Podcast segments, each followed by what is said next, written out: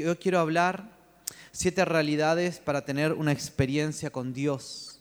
Estoy tomando un material ¿sí? que estoy estudiando, lo estoy leyendo y me está ministrando mucho también. Eh, y cuando estaba adorando ahí, se me venía este pensamiento, las personas, las personas, porque todos estamos acá para conocer a Dios, ¿verdad? No estamos acá porque ya conocemos totalmente a Dios, sino que algo de Dios se nos ha revelado, ¿sí? Su gracia, su perdón, su amor, ¿sí? Te limpió de todos tus pecados. Y hay una teoría que sabemos, pero hay una realidad que experimentamos antes de conocer a Dios, ¿sí? Muchos estaban llenos de depresión, se les encendió la lamparita en el corazón, ¿se acuerdan que el domingo hablábamos de eso? De que de que esa, el Espíritu Santo se movía sobre todo el desorden de la tierra, sobre el caos de la tierra, ¿sí? y ese Espíritu Santo trajo orden. Y, hay una realidad en nosotros que cuando el Espíritu Santo iluminó nuestros corazones, ¿sí? empezó a haber un orden en nuestras vidas. Entonces muchos estaban depresivos y llegaron a Dios y empezaron a ver esperanza, ¿sí? otros estaban llenos de deuda, yo conozco testimonios y Dios empezó a traer esperanza en sus vidas otros estaban al borde de la muerte, otros estaban enfermos. Y hay una realidad que se ha revelado en cada uno de nosotros acerca de Dios, ¿sí? a través de un milagro. Pero yo hoy estaba pensando, si nosotros, ¿sí? como hijos de Dios, que accesamos a Dios, ¿sí? estamos, en el, estamos en la puerta y estamos caminando estos caminos eternos, ¿sí? los caminos del cielo. Si nosotros dejamos, dejamos de ser obedientes, vamos a dejar de tener experiencias con Dios. ¿Sí? Si vos dejás y si vos te acostumbrás a tu cristianismo, ¿sí? a servir a Dios, vos dejaste un montón de pecados en tu vida, ¿no? ¿Cuántos han dejado cosas en su vida, ¿no? En su vieja vida. ¿No? ¿Cuántos dicen, sí, yo he cambiado un montón de cosas? Levante su mano, ¿no? hemos cambiado muchas cosas, pero, pero hay muchos cristianos que cambiaron muchas cosas, pero dejan de cambiar. ¿Sí? Porque el reino de Dios se mueve constantemente. ¿sí? El Espíritu de Dios siempre se está moviendo.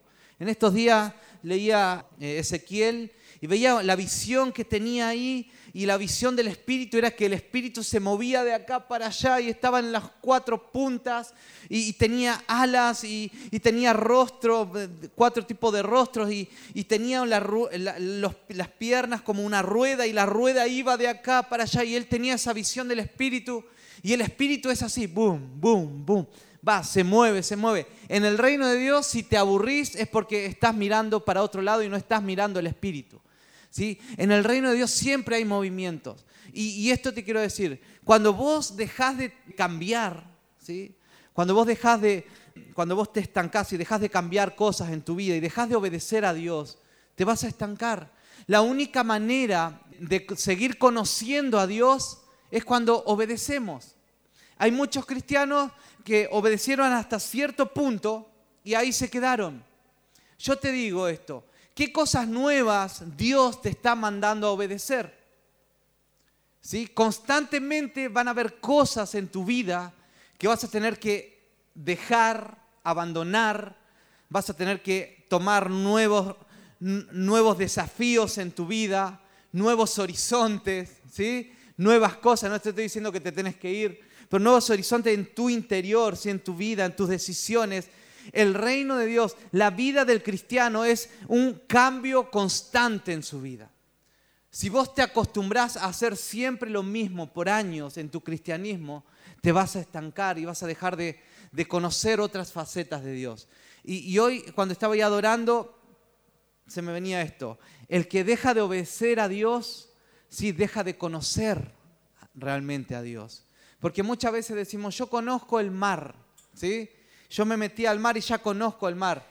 Dios es como el mar, gigante, y es un ejemplo pequeño. Pero ¿quién conoce las profundidades de las aguas?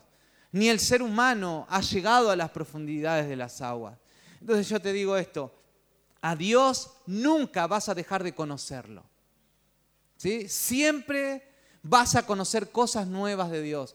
Por eso tenemos que estar siempre atentos y expectantes ¿Qué Dios está hablando? ¿Qué Dios me está diciendo? y si dejaste de escuchar a Dios y si estás como medio nublado, porque muchas veces estamos como que fuera de sintonía, fuera de onda en la vida espiritual, cuando vengas a cada reunión, deja de pensar en las cosas que te preocupan y empezá a pensar en el Espíritu Santo, en Dios, y adorá y tirate al piso. Y si no sentís nada, te tirás y decís, Señor, yo quiero conocerte más. ¿Sí? No dejes de dejar de moverte. Y a mí me pasa esto, cuando estoy como medio estático, y por ejemplo, vieron que muchas veces adoramos así, y estamos ahí sentaditos, y, cuando estamos sentaditos, si viene un pensamiento, uy, estás pensando en fulano, en mengano, estás pensando en tus problemas, en el examen que tenés que dar, uy, estás pensando en las cosas que tenés que pagar, ¿no? Porque muchas veces viene así, vienen esas tentaciones, ¿no? Uy, estás pensando, uy, me peleé con mis papás ahora, o me peleé con mi pololo, con mi polola, mi novio, mi novia, no sé, ¿qué te habrá pasado? En el trabajo me pasó esto, porque vienen esas esos cosas cuando te empieza a pasar eso, hace esto. Señor, me levanto, te adoro, Señor. Sí, y empezás a caminar y empezás a despabilarte, porque tenés que despabilarte. Sí, porque muchas veces viene el adormecimiento en nuestras vidas y nosotros tenemos que ser los, los que impulsamos el movimiento de Dios también en nuestros corazones. ¿sí? Cuando te estás quedando, cuando te estás distrayendo, movete. ¿sí? Hace algo. ¿sí? Hace algo por el reino, movete. Y cuando te empieces a mover y, y empieces a obedecer, vas a conocer otra faceta de Dios. ¿No? Los que se quedan y se estancan es porque han dejado de obedecer. ¿Y por qué te digo esto? Porque lo que estoy estudiando, lo que estoy viendo, me habla mucho de eso. Siete realidades para tener una experiencia con Dios. Te voy a leer las siete realidades. Siete realidades para tener una experiencia con Dios y, las voy a nombrar. Primero, Dios siempre está trabajando a mi alrededor. ¿No? Dios siempre está trabajando a tu alrededor. ¿Es verdad eso o no? Sí, Dios siempre se está moviendo. Entonces, ¿qué quiere decir? Que Dios siempre se está moviendo. ¿Sí? Dios siempre está, está creando, está haciendo algo. Y encima a tu alrededor. Él no, eh, eh, algo está pasando a tu alrededor. Cuando te sientas deprimido, deprimida, empezá a, abrir los ojos y empezá a mirarlo a Él, ¿sí? que Él te va a llevar a esos movimientos. Dios siempre está trabajando a mi alrededor. Segundo, Dios busca una relación de amor continua conmigo. ¿Qué busca Dios primeramente? Que lo ames. Dios busca que lo ames ¿sí? profundamente antes que le sirvas, antes que seas un tremendo ministro, antes de que encuentres el, propósito de Dios. ¿Se acuerdan que hablamos? ¿Cuál es el propósito de Dios para mi vida? Y muchos se ahogaron buscando el propósito y dejaron de amar a Dios primeramente. Y, Dios busca una relación de amor continua, ¿sí? Continua, todos los días. ¿sí? No es, ay, yo lo amo hoy el, el jueves y lo amo el domingo.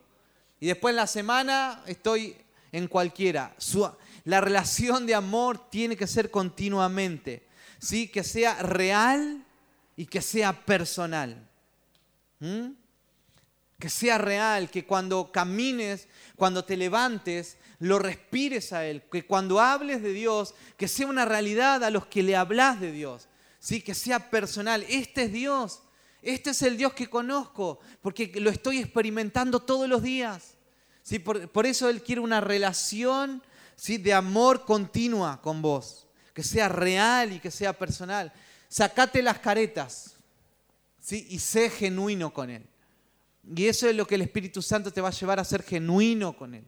Que lo conozcas de una manera genuina, que sea, que, cuando hables de Dios tu corazón salte. ¿Sí?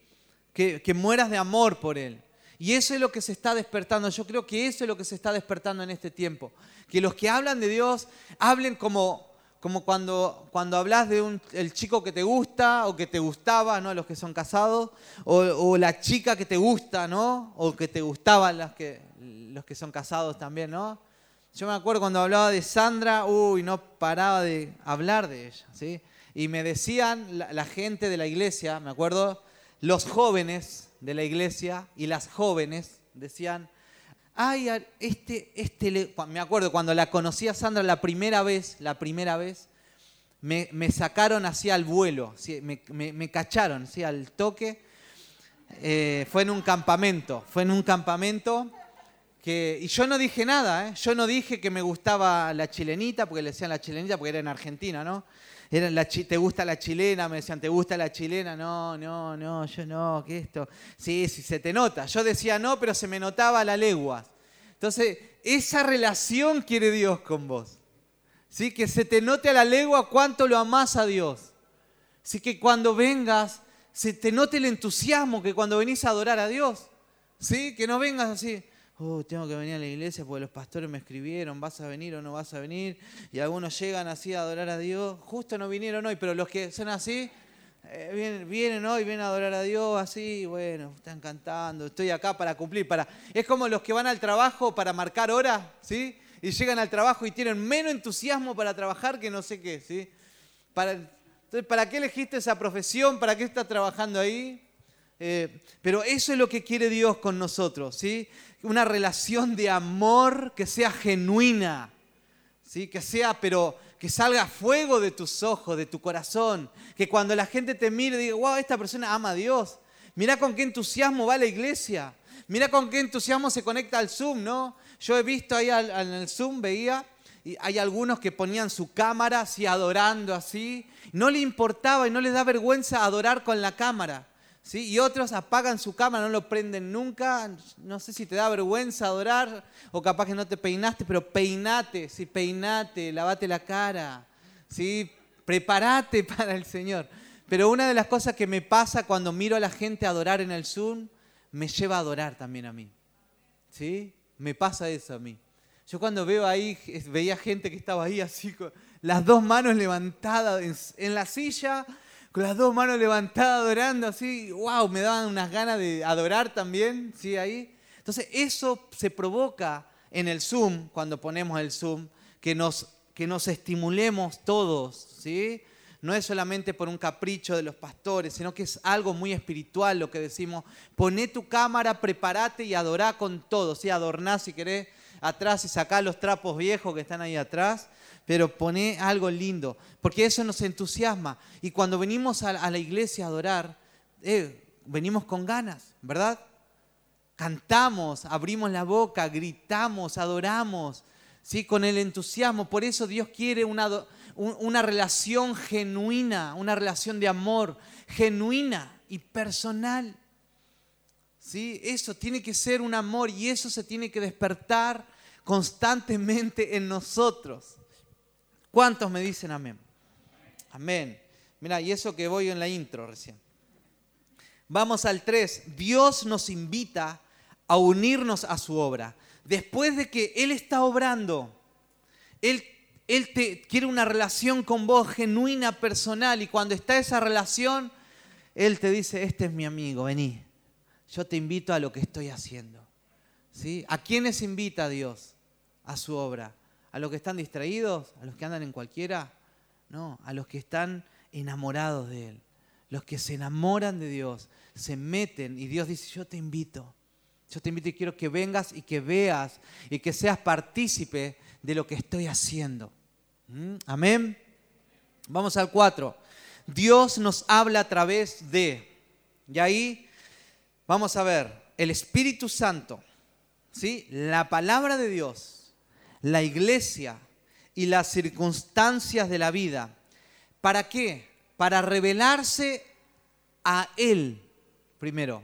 Sí, porque mucho, Dios, yo quiero que me hables para que me digas con quién me voy a casar, yo quiero que me hables para que me digas a dónde voy a ir a vivir. Yo quiero que me hables para que me digas cuál es mi ministerio, pero Dios te habla para qué? Para revelarse Él mismo a tu corazón. ¿Sí? Para eso quiero que me hable Dios, no para por un interés personal. Eh, mi interés es, es, que, es que Él se revele a mí, a mi corazón, que yo quiero conocerlo cada día más. Y Dios te va a hablar a través de la palabra, el Espíritu Santo, la iglesia y las circunstancias de la vida. ¿Para qué? Para decirte, acá estoy, hijo mío, te amo, te amo. No, pero a mí nadie me quiere. ¿Sí? Hay una historia que se habla de un hombre que se estaba ahogando. ¿Sí? Muchos ya lo conocen. y dice, pero Dios me tiene que ayudar, Señor, ayúdame. Y de repente viene, viene, un, viene una balsa ¿sí? a salvar a este hombre. Y el hombre dice, no, no, no, no, no, yo quiero que Dios me salve. No, pero, pero acá vamos, vení. No, no, Dios me tiene que ayudar. Yo le estoy pidiendo a Dios y se va, ¿no? Lo de la balsa. Después viene un helicóptero, ¿no? Y el helicóptero viene a salvar a esta persona y va, no, no, no, no, gracias, porque Dios me va a ayudar. Y así, ¿no? Viene un barco también, viene a ayudarlo y dice, no, no, no, porque Dios me va a ayudar. Y este hombre al final se, se ahoga y se muere. Después llega al cielo no, y le dice, Dios, ¿por qué no me ayudaste? Pero hermano, yo te mandé una balsa, te mandé un helicóptero, te mandé un barco, te mandé muchas cosas y vos nunca te dabas cuenta que yo estaba obrando ahí. Y lo mismo sucede con Dios en nuestras vidas. Dios te habla constantemente a través del Espíritu Santo. Si no le escuchás al Espíritu Santo porque estás muy distraído, te va a hablar a través de la palabra. Si no lees la Biblia, ¿no? Porque estás muy ocupado, te, va a te va a hablar a través de la iglesia, la congregación, tus líderes, tus pastores. Si sos medio rebeldón, ¿sí? no querés escuchar ni a ellos, Dios te va a hablar a través de las circunstancias de tu vida. Pero algo, pero Dios te está hablando constantemente, ¿no? Y yo te invito y, que hagas esto y digas, Señor, he estado distraído, ¿no? Que diga, Señor, a ver, me has estado hablando y yo estuve muy distraído, o, muchos esperan que venga un ángel. Yo he escuchado gente que dice, no, y Dios me dijo, y vino el ángel, ¿sí? y, el, y el ángel era de colores, y el ángel tenía un peinado así, así, y gloria a Dios, no, porque hay gente que lo ve, pero yo nunca vi un ángel, ¿no? ¿Quién ha visto un ángel alguna vez? Si no, no, me estoy burlando de eso, sino que sé que es real, si hay gente que los ve pero yo no lo he visto, pero, pero yo sé que Dios me habla a través de muchas cosas. ¿Sí? El Espíritu Santo es mi mayor guía en, en, mi vida internamente. Ya sé cómo me habla el Espíritu Santo. Entonces, Dios se quiere revelar, ¿sí? A través de todas esas cosas, ¿no? Dios se revela. Dios revela su carácter a través de esas cosas, ¿no? Vamos al 5 la invitación de Dios para unirnos a su trabajo siempre nos lleva a una crisis de fe que requiere confianza y acción. Crisis de fe, pero Señor, ¿será o no será? Y el Señor te habla, ¿no? Y te dice cosas, tenés que hacer esto, tenés que, no sé, y, y Dios te manda a hacer cosas extremas, ¿no? ¿A cuántos Dios le ha mandado a hacer cosas extremas? Y vos decís, Señor, ¿será? ¿Será tuyo? ¿No será tuyo? te lleva a esa crisis que tenés que tener fe y confianza, ¿no? Y muchos, Dios le pide que abandone pecados en su vida o gente en su vida que le está dañando, pero dice, Señor, es verdad, pero es eso, eh, y muchas veces se requiere de confiar que Dios es el que está direccionando tu vida. ¿Sí? ¿A cuántos? Yo me acuerdo cuando tenía que venir para Chile, me, costó tanto ¿sí? salir, de, salir de mi país. ¿sí? me llevó a, muchas crisis, crisis de fe, crisis de confianza, hasta que después de 10 años, de 10 años, obedecía a Dios, imagínate, 10 años de terquedad, ¿no? Pero eh, obedecer a Dios, obedecer a Dios te lleva a, a una crisis de fe, decir, ¿será de Dios o no será de Dios? Y hasta que cerrás tus ojos y decís, Señor, me lanzo. ¿No? Y ahora vamos a ver eh, hombres de Dios. Un ejemplo, Abraham le pidió su único hijo, pero eh, ¿será? Y él, y él estuvo ahí dando vueltas en la noche seguro, pero ¿habrá sido Dios o no? Si era el hijo de la promesa y cómo ahora me lo está volviendo a pedir, ¿cómo puede ser? ¿Sí? Y le llevó a una crisis de fe. Muchas veces obedecer a Dios te va a llevar a tener una crisis de fe, pero vas a tener que confiar. Te va a llevar así, pero te va, es como un temor de soltar cosas. Muchas veces tenés que soltar cosas o tenés que hacer cosas nuevas para Dios y te va a llevar a una crisis ¿sí? de, evaluar, ¿será o no será tuyo, Señor? Entonces, eh, no es fácil obedecer a Dios. Por eso no muchos obedecen a Dios, porque en esa crisis desisten y no siguen y dejan de tener experiencias con Dios por no obedecer. Seis, ¿no? hay que hacer ajustes a nuestra vida para unirnos a Dios en lo que Él ya está haciendo. Crisis de fe, ajusto mi vida cuando digo, bueno, sí, Señor, sí, y yo me uno a lo que Él ya está haciendo. Porque en la primera que decía que Él estaba, ¿qué estaba haciendo Dios? Él ya está trabajando, Él está obrando. Entonces, para unirnos a eso, fíjate, para unirnos al trabajo de Dios, hubieron como cinco pasos. ¿No? No es fácil unirse al trabajo de Dios. Se requiere un tiempo de proceso, se requiere un tiempo ¿sí? de madurez, un tiempo de amor. Y lo más, para mí, lo que más me toca es que yo para unirme al propósito y al plan de Dios, tengo que amarlo primero. Tengo que arder por Él. Tengo que, tiene que salir de mis ojos el amor por Dios. ¿Sí? Tiene que, la gente tiene que decir, ah, este ama a Dios. ¿Sí? Todo, te tiene que delatar tu amor por Dios, ¿no? Se tiene, tiene que salir por tus poros, cuánto amas a Dios. No, pero vamos a ver el partido que hoy juega contra Chile, contra Brasil. ¿sí? no, no, no, pero yo lo amo tanto que no puedo aunque amo a mi selección querida, dicen algunos, ¿no? Pero yo amo más a Dios. ¿Sí? Mirad la pasión que hay acá y allá. Hay algunos ahí en el Zoom que los veo que tienen la tele al lado, ¿eh? Te estoy mirando. hay que hacer ajustes, ¿no? Y, el, y, vamos al 7. Llegamos a conocer más a Dios por medio de la experiencia que tenemos cuando le obedecemos y realizamos y Él realiza su obra por medio de nosotros. ¿Cómo conozco a Dios? ¿Cuándo una persona conoce más a Dios? Cuando obedece, ¿no? El que es obediente tiene un conocimiento de Dios tremendo, ¿sí? Entonces necesitamos ajustar nuestras vidas siempre a Él. Y a mí me, me, gustan mucho estos, estos pasos, ¿no? Y, vamos a ver la vida de Moisés. Hoy vamos a ver tres pasos solamente, seguro, cuatro. Vamos a ver la vida de Moisés. Cómo estos siete pasos se ve en la vida de Moisés. ¿Sí? ¿Les parece? Dios está obrando alrededor de Moisés, el punto número uno.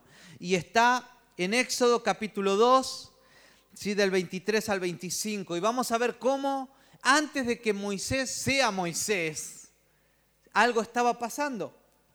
Y dice, y aconteció que pasando mucho tiempo murió el rey de Egipto y los hijos de Israel gemían a causa de la servidumbre y clamaron. Y su clamor a causa de la servidumbre subió a Dios. Oyó Dios su gemido y se acordó Dios de su pacto con Abraham, Isaac y Jacob. Y miró Dios a los hijos de Israel y los tuvo en cuenta. ¿Se acuerdan? En, Éxodo, ¿sí? el pueblo de Israel, ¿sí? por medio de José, sacó del hambre al pueblo de, Israel, ¿no?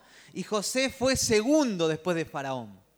Y ahí estaba, y el pueblo de Israel está, fue liberado ¿no? del hambre, pero Dios usó a José y usó la envidia de sus hermanos. Uh, hay todo un trasfondo otra vez. La envidia de sus hermanos los llevaron a Egipto, ¿no? Y, ahí desde ese lugar Dios levantó a José, ¿sí? Y gracias a José Dios pudo salvar al pueblo de Israel del hambre que hubo, ¿no?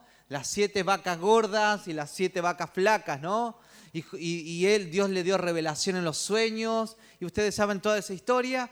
Y el, faraón estaba agradecido, gracias José, llama a tus hermanos, llama al pueblo hebreo, y el pueblo hebreo quedó ahí en Egipto. Pero después pasó muchos años y murió ese faraón y nunca más se acordó del pueblo hebreo y se olvidó de todo lo que hicieron, ¿no? Y empezó a estar el pueblo de Israel ¿sí? en servidumbre. Dios había profetizado a Abraham y le dijo, yo voy a hacer una gran nación de ti pero van a estar ¿sí? 400 años en Egipto como esclavos. Dios sabía, Dios algo estaba haciendo en ese lugar. Dios, Dios estaba procesando al pueblo de Israel en esa servidumbre. ¿Cuántas veces no te encontraste en, en, esa, situación, ¿sí? como esclavo, como servidumbre, esclavo de la situación, ¿sí? de las circunstancias, sin tener poder de decisión muchas veces. Eh, no es la muerte y no es el fin eso. ¿sí? Mantenete en ese lugar. No, no seas rebelde. Mantenete. ¿sí? Que Dios algo va a hacer. Dios, Dios te va a dar una salida. Dios te, va, Dios te va a liberar y te va a llevar a la tierra prometida. Pero los procesos de esclavitud y de lugares donde estamos, donde no nos gustan, no, ¿por qué estoy acá? ¿No? ¿Cuánto dijiste muchas veces? ¿Por qué estoy acá, Señor? ¿Por qué? Eh, mantenete ahí, que Dios te va a dar una salida. Dios, Dios, nada se le escapa de las manos. ¿Saben qué? Me acuerdo una, una situación, una vez lo prediqué eh, y dije, una vez me acuerdo que estaba caminando en la, en la calle por allá por la Independencia, estaba caminando y yo estaba acongojado en mi corazón y le dije a Dios, Dios, le digo, y me puse a llorar ahí. ¿Sabes qué? Yo no soy feliz, Dios. No soy feliz. Y le decía a Dios, no soy feliz por la circunstancia que estaba viviendo, ¿sí? por los procesos que estaba viviendo en mi vida. Y, hay momentos donde no, no soy el más feliz de todos, ¿sí? Pero, pero, de ese, pero a pesar de que la circunstancia que me rodeaba no era lo más feliz, ¿sí? yo siempre sabía que tenía que buscar mi felicidad en Él, ¿no? y ahí permanecer en Él. Pero obviamente hay momentos donde no somos felices. Sí, sí hay momentos donde no es, no, es, no es la situación más cómoda, donde estamos. Pero ¿qué tenemos que hacer? Permanecer y clamar. Y el pueblo de Israel, 400 años ahí, ¿y qué hizo? Empezó a clamar. Señor, acuérdate de nosotros, acuérdate, acuérdate del pacto que hiciste con Abraham, Isaac, Jacob, ¿sí? Acuérdate. Y, tenés que clamar, no, no hagas nada hasta que Dios no te diga, no salgas de ahí. ¿sí? No hagas algo por tu cuenta y por buscar vos tu propia felicidad, sino que solamente deja que Dios abra esa puerta, que Dios te diga, ¿sí? Porque hay momentos donde no somos felices, pero es parte de la formación de Dios. A ver si en esa situación te permaneces, fiel a Dios, fiel a la palabra, fiel a la oración, fiel a lo que Él tiene, porque sabemos que aunque no, eh, no somos felices, Dios tiene un Salvador. O Dios tiene una salvación para eso, ¿no? Entonces, vemos el punto número uno, Dios estaba obrando, ¿no? ¿Y qué estaba pasando? El pueblo de Israel estaba clamando. ¿sí? Estaba clamando, el pueblo de Israel estaba clamando. Dios está obrando. En eso que vos no te sentís feliz, Dios está trabajando para la salida, ¿sí? A, tu felicidad, vamos a decirle. ¿sí? Dios está preparando las cosas, no te, no te salgas. Porque capaz que si salís antes, Dios te va a decir, eh, yo estaba preparando, ¿sí? Y te saliste antes, ¿por qué no esperaste un poquito más? ¿Mm? Es como el pan, ¿no? Está en el horno. Espera un poquito más, no te comas el pan crudo. Sí, espera, espera en ese lugar, que ya estoy preparando la salida. ¿Cuántos me dicen amén a eso, no? ¿Tenés la plena confianza que Dios está preparando la salida? ¿No? Eso. Dios está obrando. Vamos al punto número dos. Dios empieza a establecer una relación de amor con Moisés. ¿no? ¿Y, qué, ¿Y cómo comienza eso? Comienza cuando Moisés mata al egipcio y Moisés se va corriendo, se va al desierto, ¿no? después de ser ahí, estar entre los manjares de, de, Egipto y estar entre el lujo de Egipto, ¿no? Él se tiene que ir. Vamos a, a buscar cómo Dios establece una, esta relación de amor con Moisés. En Éxodo capítulo 3, versículos 7 y 8. Y el Señor dijo, ciertamente he visto la aflicción de mi pueblo que está en Egipto y he escuchado su clamor a causa de sus capataces, pues estoy consciente de sus sufrimientos. Mira lo que dice Dios, ¿eh? Yo sé lo que sufre mi pueblo. Dios no es un Dios tirano que quiere que sufras y que te quedes sufriendo eternamente. ¿sí? Un poco de sufrimiento forma algo en nuestros corazones, forma quebranto, forma dependencia, ¿no? Eh, forma ese clamor también en nosotros. Y dice, yo estoy consciente de sus sufrimientos y he descendido para librarlos de la mano de los egipcios y para sacarlos de aquella tierra a una tierra buena y espaciosa. Yo quiero que tomes esta palabra así como para tu vida, a una tierra que emana leche y miel, al lugar de los cananeos, de los hititas, de los amorreos, de los fereceos, de los heveos, de los jebuseos. Ahora pues, ven y te enviaré a Faraón. ¿Qué le dice Dios a Moisés? Ven, ¿no? Lo llama. ¿Para qué lo llama? Una relación de amor. Ven, ven, quiero que estés conmigo porque después te voy a enviar a Faraón. Para que saques a mi pueblo, los hijos de Israel de Egipto.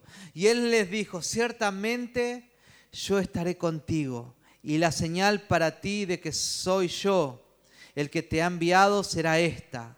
Cuando hayas sacado al pueblo de Egipto, adorarás a Dios en este monte. ¿Sí? Lo estaba llamando, fíjate, primeramente lo llamaba a Moisés para que tuviera una relación con Dios, ¿no? Con la zarza, ¿se acuerdan la zarza? Ven ahí el dibujito, ¿no? Que tenían, hay un hombre ahí en la zarza. Eso quiere Dios, que estés ahí en la zarza, que estés al lado del fuego. Pero después Dios dijo, yo estoy preparando, porque Dios no estaba haciendo todo esto para que Moisés sea el superhéroe. Dios estaba haciendo esto para que su pueblo sea libre. Porque iba a usar a Moisés para que su pueblo saliera de la esclavitud, para que fuera al monte a tener una relación con Dios, ¿no? Entonces, ¿qué busca Dios con sus hijos y con su pueblo? Relación de amor. ¿Sí? Busca, Dios qué busca de vos? ¿Qué busca de tu vida? No quiere tus dones, no quiere tus talentos, porque Dios tiene muchos, muchos. Tiene un ejército en, eh, el cielo, ¿no? Tiene ángeles más poderosos que, vos y yo. ¿sí? Tiene ángeles guerreros. ¿sí? ¿Qué busca Él de nosotros? ¿Sí? Busca una relación de amor. Y eso es tan difícil. Es tan difícil. ¿Sí? Porque lo único que quieren los hijos de Dios muchas veces es ser poderoso en las manos de Dios. Es ser usado con poder. ¿sí? Es, no sé, liberar demonios y hacer un montón de cosas. Justo a ustedes no les pasa, pero los que Dios busca, ¿qué busca Dios de tu vida? Díganlo fuerte, relación de amor, si quiere que salga de tus poros y que diga la gente, ah, mira, yo sé lo que te está pasando. Estás enamorado, estás enamorada de Dios. ¿eh? ¿Cómo puede ser? ¿Tanto amor podés tener por Dios? ¿Te dijeron alguna vez eso? Pero tanto, pero ¿qué, ¿qué, tiene ese Dios que tanto lo amás? Que tanto lo das todo por Él, ¿no? Fue como cuando me dijeron, yo, yo sé que a vos te gusta la chilena. Es como sin yo decirlo, yo no quería decirlo a nadie. Es como que algo salía de mi cara, ¿no? Y así algo tiene que salir de tu rostro. ¿sí? Tiene que haber amor y pasión por Dios. En Éxodo 24, 12, 15 y 16 dice, y el Señor dijo a Moisés, sube hasta mí al monte y espera allí, y te daré las tablas de piedra con la ley y los mandamientos que he escrito para instrucción de ellos. Entonces subió Moisés al monte y la nube cubrió el monte y la gloria del Señor reposó sobre el monte Sinaí y la nube lo cubrió por seis días. Y al séptimo día Dios llamó a Moisés del medio de la nube y entró Moisés en medio de la nube y subió al monte y estuvo Moisés en el monte cuarenta días y cuarenta noches en ese lugar. ¡Wow! ¡Qué tremendo! ¿Qué busca Dios? ¿Qué buscó Dios en Moisés? ¿Qué estaba preparando Dios en la vida de Moisés? Eh, tener una relación de amor. ¿Cuántas veces te apartaste para Dios? Eh, yo mi vida la voy a consagrar. Hoy, hoy hablábamos un poco en el devocional de los jueces, no sé quién leyó, pero no, qué bueno que estaba Eh, y hablaba mucho de, esa, de, la consagración, de consagrar nuestras vidas. Consagrar tu vida, ¿sí? Para, hasta, que, hasta que se encienda un fuego y que de, tu, de tus ojos salga solo Dios, solo amor, solo pasión por Dios. Y eso es lo que Dios estaba preparando en Moisés. Lo sube al monte, quédate acá conmigo 40 días, 40 noches. Yo quiero que estemos juntos. Y eso quiere Dios, ¿sí? quiere que estés con Él. Eh, no sé cuál será tu situación en este tiempo. Si estás buscando la salida a todos tus problemas, si estás buscando la solución a muchas cosas, la sanidad a cosas, que se te abran las puertas, que Dios te dé una respuesta. Pero primero haz esto, apártate para Él, apártate, escúchalo, escucha su corazón, pero no lo escuches solo para decir, Señor, vengo acá para que me hables, ¿qué vas a hacer? No, no, no, no, no, no. Apártate para enamorarte de Él. Señor, no quiero otra cosa.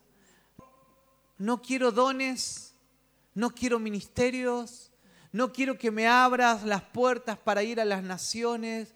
Yo solo quiero tu corazón, quiero darte mi corazón. Yo solo quiero enamorarme. Quiero llegar a un punto de amor tan grande que en mis oraciones no te pida que me sanes, No te pida que ayudes a mi familia que está en otro país.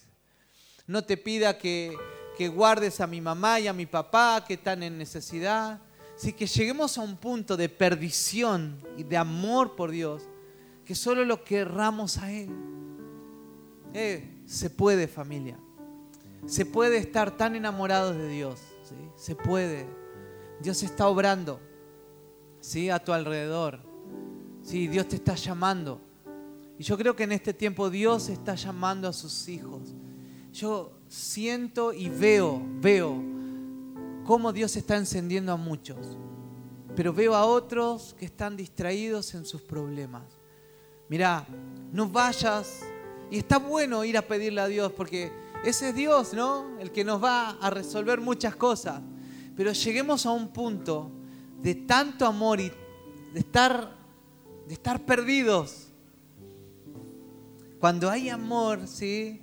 No, no, hay, no hay nada, no hay nada, no hay nada, no hay nada que se pueda interponer entre ese amor. Y eso es lo que, y ese amor tiene que haber entre Dios y tu vida, vos y Dios. Nada se puede interponer entre ese amor con Dios. Ningún problema, sin ninguna necesidad, ninguna enfermedad, ninguna falta de felicidad, ¿no? Señor, no soy feliz. ¿Cuándo vas a hacer esto? Eh, tranquilo, Dios está obrando. Ahora lo que Dios quiere hacer es, quiere entablar una relación de amor con vos. ¿Cuántos me dicen amén a eso?